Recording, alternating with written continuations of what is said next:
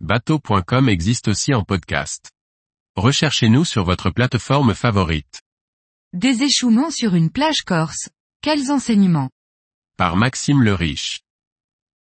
Suite à un coup de vent fin août en Corse, un voilier de 45 pieds a rompu son mouillage et s'est retrouvé en fâcheuse posture sur la plage. Retour sur les circonstances de cet échouement et des moyens mis en œuvre pour le sortir de ce mauvais pas. Alors qu'il effectue du cabotage le long de la côte ouest, le skipper de ce voilier de 45 pieds mouille devant la plage de Lichia. Malgré un coup de vent annoncé par les prévisions, le skipper reste sur son mouillage principal. À mesure que les conditions se détériorent, il se rend compte que son encre ne tiendra pas. Face à l'inconfort de sa situation, il décide, sans avertir les autorités, de se déplacer et d'aller s'amarrer sur un mouillage communal, puis de passer la nuit dans un hôtel de l'île, en laissant son bateau seul. Laisser son bateau seul pendant un coup de vent est une option risquée, d'autant que le mouillage de la commune n'est pas prévu pour accueillir en sécurité une telle unité. Durant la nuit, la chaîne casse et le voilier part à la côte. Il est poussé par un très fort ressac sur la plage de Lichia. Le lendemain, le coup de vent est passé, mais le bateau est maintenant couché sur son flanc, à près de 6 mètres du rivage.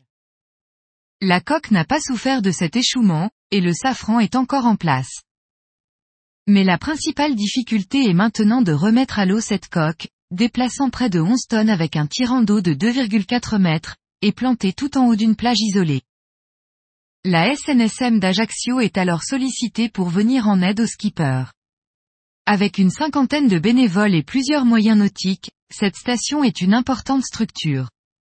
Mais ce n'est pas de trop pour réaliser les 60 à 70 interventions que les bénévoles réalisent chaque année, principalement de juin à septembre. Au vu de la situation, l'assurance ne prend pas en charge l'opération.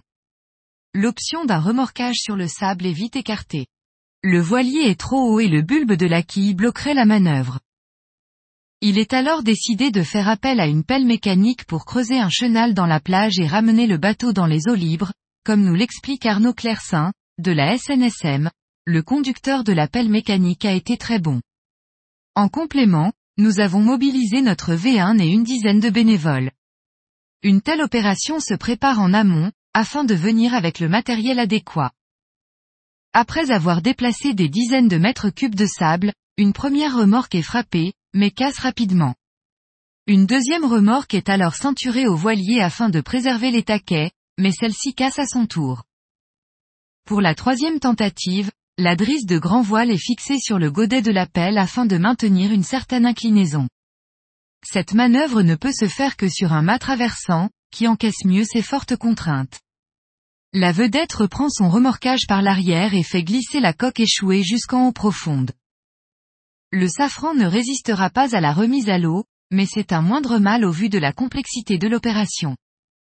Le voilier part en remorque de la SNS 150, et rejoindra un chantier local après 3h30 de navigation.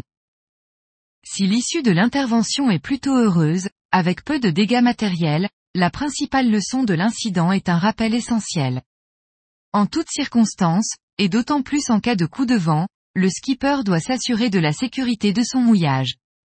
Dans ce cas précis, quitter le bord pour dormir à l'hôtel est un risque important d'autant que le propriétaire ne s'était pas assuré au préalable du dimensionnement du corps mort il est toujours préférable de pouvoir lever l'ancre en cas de besoin.